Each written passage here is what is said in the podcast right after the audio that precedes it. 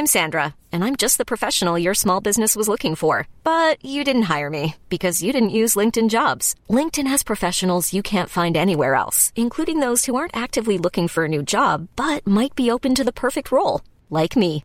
In a given month, over 70% of LinkedIn users don't visit other leading job sites. So if you're not looking on LinkedIn, you'll miss out on great candidates like Sandra. Start hiring professionals like a professional. Post your free job on linkedin.com/achieve today. Devo confiar em mim? Segunda parte. Comentário de Mari Persona. Ah, no versículo 12, nos diz: Todos se extraviaram. Esse é o desvio universal do homem. Todos se extraviaram. Quando a gente fala de extravio, imagina uma, uma estrada onde você, você fala para as pessoas: olha pessoal, vamos fazer o seguinte, para chegar em São Paulo, venham todos aqui pela rodovia da Anhanguera, aqui, vamos, vamos todos entrar na Anhanguera. Você vê, entra, entra a sua fila de amigos, assim, você está dirigindo, você olha no espelhinho, tá toda, todos os seus amigos estão atrás de você, de repente você olha no espelhinho, tem mais ninguém? O que aconteceu? Eles saíram da pista, eles pegaram outro caminho. Todos se extraviaram, eles vão chegar em São Paulo? Não. Eles saíram no caminho que você tinha colocado a todos eles.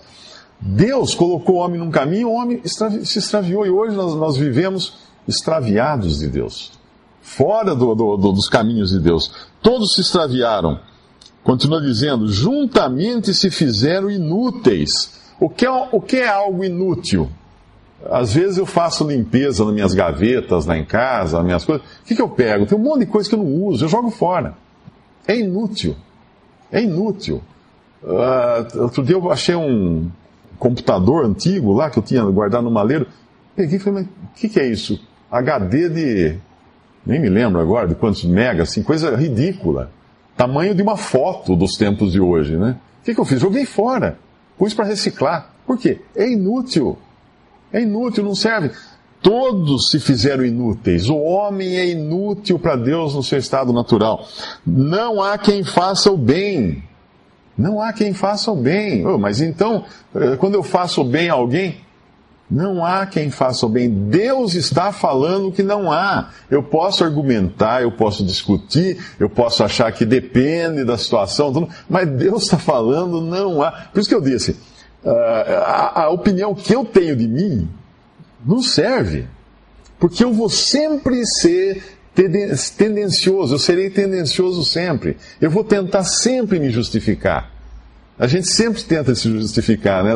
É, é engraçado você ver às vezes esse uh, noticiário na TV, o cara sai do carro cambaleando, assim, quase caindo, falando tudo enrolado, e o policial pergunta, o senhor bebeu? Não, não vou bêbado, não. Ele, ele, ele tenta justificar, mas está na cara que ele está bêbado. Não adianta, ele está tentando. Então nós não podemos acreditar em nós. Nós não nós somos, nós somos extremamente ladinos, extremamente espertos, extremamente tão, tão, nós somos tão corruptos que nós tentamos nos enganar nós mesmos. Por isso que eu preciso da afirmação de Deus. O que Deus fala de mim, isso vale. O que eu penso de mim, não vale nada. Nulidade. Todos se extraviaram, juntamente se fizeram inúteis. Não há quem faça o bem, não há nenhum só. A sua garganta, a sua garganta é um sepulcro aberto. Ah, mas eu quero louvar a Deus. Melhor manter a boca fechada. Porque no seu estado natural, você é um sepulcro aberto. O que é um sepulcro aberto? Quem já sentiu o cheiro de carniça sabe que é coisa para você virar o rosto, sair de perto um sepulcro aberto. Isso é, Deus olha para o homem, o homem no seu estado natural, louvando a Deus, abrindo a boca para cantar louvores a Deus, é um bafo de sepulcro aberto para Deus. Ele está falando isso aqui. Esse é o, o odor que Deus tem quando os homens, na, no seu estado natural, na sua condição de caído, de pecador caído, tenta abrir a boca para fazer alguma coisa para Deus. Com as suas línguas, tratam enganosamente, peçonha de áspide está debaixo dos seus, dos seus lábios, cuja boca está cheia de amargura, cheia de maldição e amargura. Só isso que eu tenho dentro de mim. Boca, língua enganosa, lábios venenosos, boca cheia de maldição. E por onde eu passo, o que eu deixo? O versículo 15. Os seus pés são ligeiros para derramar sangue. Nós deixamos pegadas de sangue por onde quer que nós passemos. Esse é o homem. no seu estado natural. Em seus caminhos há destruição e miséria. Quando a gente vê aqueles filmes da Segunda Guerra Mundial, uh, cidades bombardeadas, é tão triste ver aquilo, porque você olha aquelas construções antigas, eram belíssimas, né? Construções belíssimas que custaram muito para serem construídas, muita arte, muito trabalho, muita fora as vidas humanas que se perderam, mas você olha aquela ruína toda, o que, que é aquilo? Aquilo é o rastro do homem. Por onde o homem passa, ele deixa destruição. Ah, mas depois reconstrói, reconstrói. E depois o que ele faz? Destrói de novo. Destrói outra vez. A, a mesma tecnologia, o mesmo esforço que o homem gasta para construir as, as, coisas belíssimas que tem na, no, no mundo todo, né? Ele também gasta o mesmo esforço para construir as bombas que vão destruir essas coisas belíssimas. Esse é o homem, essa é a história da humanidade. Quem se ilude, se alguém se ilude e pensar assim, não, o mundo está caminhando para uma época de ouro, onde as pessoas vão se, se entender, vai haver paz, palestinos e, e, e judeus e muçulmanos e todos vão cantar alegres e brincar de roda na praça. Gente, é só olhar para a história da humanidade. A história da humanidade começou com um derramamento, derramamento de sangue. Caim matou o seu irmão Abel. Quando não havia quase ninguém na face da terra, no relato bíblico ali, pelo menos, há quatro pessoas. Um irmão mata o outro. O que podia dar os descendentes, em, em, como seriam os descendentes dessa raça? Isso que nós vemos hoje. Basta abrir o noticiário, basta ver o noticiário todos os dias. As pegadas do homem são sangue, tudo leva à destruição e miséria, no versículo 16, e não conheceram o caminho da paz. Ah, mas espera aí, você está enganado, porque a ONU está lá promovendo a paz do mundo. É, como é que a ONU promove a paz? Eles vão num país que está em conflito e falam, ah, é o seguinte, ou vocês param ou nós vamos cortar os recursos para esse país, e vocês vão passar fome. É assim que promove a paz. Ou vocês param, nós vamos armar mais o seu inimigo para ele vencer a guerra contra vocês. Ah, então para, fica todo mundo quieto. É assim que faz paz. A paz do mundo é uma paz baseada na violência. É uma paz na pressão. Ninguém vai soltar flores, ninguém vai se beijar na rua, não vai acontecer, porque o homem, ele é homicida por natureza. É, essa é a condição do homem. Não conhecendo o caminho da paz, versículo 18, não há temor de Deus diante dos seus olhos. O homem não liga para Deus. Aí você diz, mas Mário, eu não sou assim completamente. Eu nunca matei, nunca roubei, nunca adulterei, nunca fiz isso. Talvez você não tenha realmente feito essas coisas, mas você tem todo o potencial para fazer, porque nós nascemos pecadores. Eu tenho um carro parado ali na porta e esse carro nunca foi usado para assaltar banco. Mas se passar um ladrão ali agora e roubar meu carro, esse carro vai ser usado para assaltar banco. Vai ser usado para praticar crimes. Vai ser usado por uma série de. Porque ele tem todo o potencial. Tem motor, tem roda, tem potência, tem combustível no tanque. Ele serve para fazer tudo isso. Nós somos um veículo que serve para qualquer coisa. Nós podemos fazer qualquer coisa. Tudo nós podemos fazer. Qualquer coisa. E todos os pecados possíveis e imagináveis, nós temos capacidade para fazer. Basta a gente ir lá no, no, no, Antigo Testamento e ver na lei que foi dada aos judeus, eu vou falar um pouco mais sobre a lei depois, que há algumas coisas assim, uh, o homem que tivesse relações sexuais com animais devia ser apedrejado. Talvez você pense assim, nossa, mas que coisa horrível, né? Como é que alguém pode... O homem pode fazer tudo isso. O homem pode fazer. Tanto é que Deus coloca lá, por quê? Porque existia essa possibilidade no homem. Então, tudo que você imaginar, existe a possibilidade de acontecer e nós temos potencial para isso. É Deus quem fala, é aí que está a questão, né? Mas eu não vou fazer nunca isso. É? Quantas, quantas vezes nós sabemos de casos, assim, nossa, mas Fulano fez isso? Uma pessoa tão correta, tão direita. É, pois é. Esse é o homem. Ele tinha o potencial, ele tinha o motor, as rodas, tinha tudo para fazer. Não há temor de Deus diante dos seus olhos. O versículo 19 diz: Ora, nós sabemos que tudo o que a lei diz aos que estão debaixo da lei o diz, para que toda boca esteja fechada e todo mundo seja condenável diante de Deus. Agora nós vamos falar um pouco da lei. Que lei é essa? Deus pegou um povo lá na antiguidade, o povo de Israel, e deu uma lei para esse povo.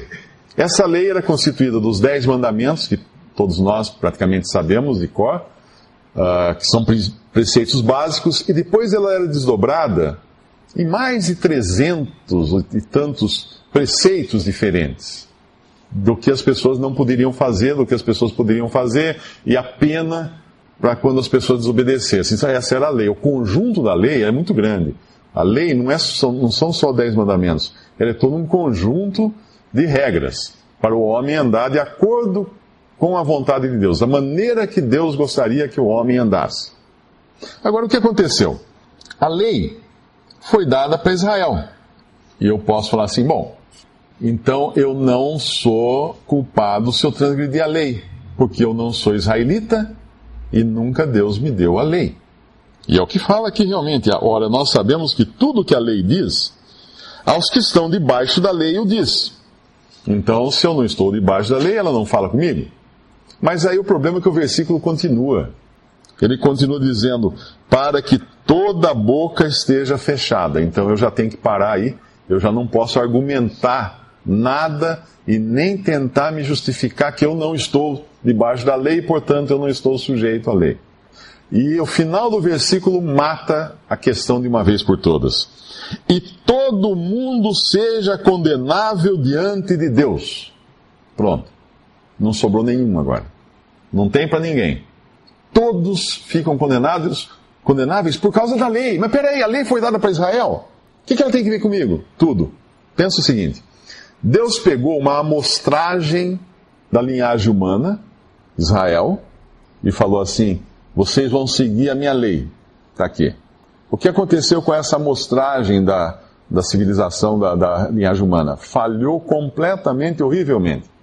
Deus determinou então que todos os outros são idênticos a essa amostragem. Então, a, o, o fracasso dessa amostragem serve para todos. Isso não é estranho para nós. Por exemplo, se você pega um, a, Sabesp, a Sabesp, vamos pensar na Sabesp. A Sabesp vai num poço de água que, que tem aí para poder abastecer a cidade. Uma fonte, uma nascente. Como é que a Sabesp vai saber se essa nascente, a água é boa para a cidade ou não? Ela vai lá, pega uma, uma amostra, pega um tubo de ensaio, enche de água, traz para o laboratório e analisa. Aí ela descobre que essa água está envenenada. O que, que ela faz com a fonte inteira? Condena a fonte inteira. Porque a fonte está. Ela usou uma amostra, mas a fonte inteira está contaminada, assim é o ser humano. Deus pegou uma amostragem da linhagem humana, deu a lei, o homem provou-se incapaz de cumprir a lei, Deus decretou: essa fonte não presta. A raça humana não presta.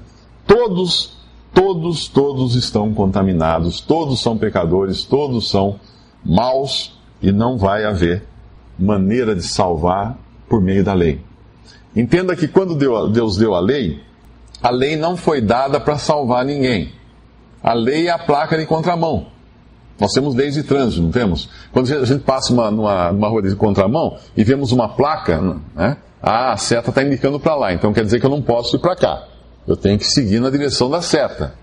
Mas se eu já entrei na rua com um caminhão bem grande, enorme esse caminhão, e tô na rua, de repente eu estou no meio da rua, rua estreita, com um caminhão imenso, uma carreta carregada, eu olho e vejo a placa de contramão. O que, que a placa faz por mim? Ela me coloca na direção certa? Nunca. Ela não tem essa capacidade. Ela só me acusa. E eu não vou conseguir manobrar meu caminhão e eu vou ficar ali apreensivo. O guarda vai me multar porque eu estou na contramão. Eu não tenho como mudar isso. Olhe a lei, pense na lei como o espelho. Quando você olha para o espelho, você acorda de manhã, aquele rosto todo amassado, aquele cabelo todo embaralhado. Você vê tudo isso no espelho, não vê? Vê. Agora eu pergunto: o espelho lava seu rosto? Não. O espelho pode pentear seu cabelo? Não. O espelho pode desamassar seu rosto? Não. O espelho simplesmente diz: Ó, oh, você é assim. Você está desse jeito aqui. Você está sujo, engruvinhado, descabelado. Você está assim. Essa é a lei. A lei é o termômetro. Pensa num termômetro. Você acorda, acorda com febre de manhã, o que, você faz? Pega o termômetro, se sente febril, coloca o termômetro, olha lá, está 40 graus. Fala, puxa, 40 graus. O que, que você faz? Você por acaso engole o termômetro? Fala assim, não, eu vou tomar o termômetro então para ele me curar essa febre. Não, o termômetro não cura a febre. O termômetro só serve para dizer você está com febre. Assim é a lei.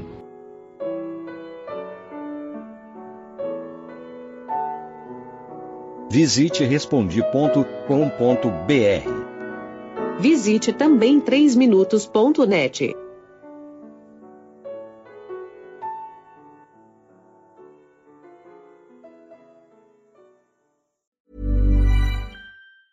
Ever catch yourself eating the same flavorless dinner three days in a row? Dreaming of something better? Well, HelloFresh is your guilt-free dream come true, baby. It's me, Kiki Palmer. Let's wake up those taste buds with hot, juicy pecan crusted chicken or garlic butter shrimp scampi. Mm. Hello Fresh. Stop dreaming of all the delicious possibilities and dig in at HelloFresh.com. Let's get this dinner party started.